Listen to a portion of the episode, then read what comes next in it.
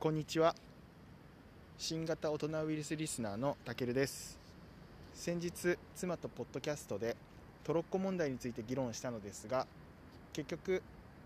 結論が出ないままふわふわして終わってしまいました。そこでお二方に質問です。トロッコ問題についてお二方はどのように考えていますか？教えてください。はい、これトロッコ問題めちゃくちゃ僕も難しいんですよ。まあ、トロッコ問題を説明しだすとちょっとそれだけで2分ぐらいかかるんで、えっと、ぜひ調べてもらいたいんですけど、要は、えっと、自分が手を下すことによって、えっと、人を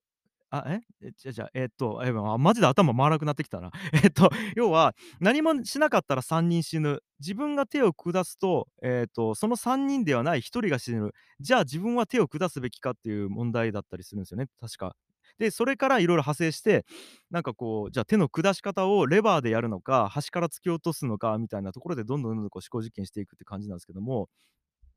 いや、これに関してはですね、僕もなんかこう分からないんですよ。で、これって僕が思うにその答えがあるっていうような性質の問題ではなくて、そこに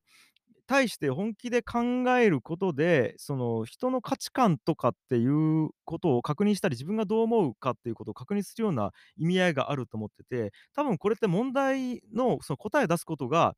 多分、もそもそも目的じゃないと思ってるんですね。うん。で、それで言うと、やっぱ、僕面白いなと思ったのが、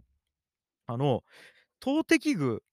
っていうのが発明されたっていうことは人類にとってどういう影響を与えたかっていう話があって、その投擲具っていうのは、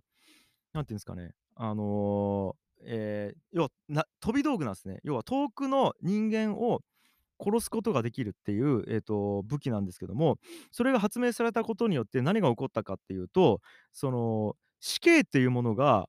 えー、よりストレスなくできるようになったっていうのがあって、今までって刀とか刃物とかで首を切り落としてたらしいんですけども、投擲具ができることによって、遠くにその罪人を置いて、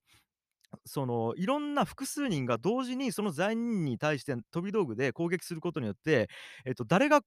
最後にとどめを刺したか分からないっていう状態で責任を分散することができたっていう。これでしかも距離的にもあの、遠いから、自分が殺したっていう意識からも、えっと、心理的にも遠ざかることができるっていうことで、これが、えっと、刑罰っていうものを進化さして、それで人間社会が、えっと、整っていったという話があるんですけども、これがめちゃくちゃ僕は面白いなと思ってて。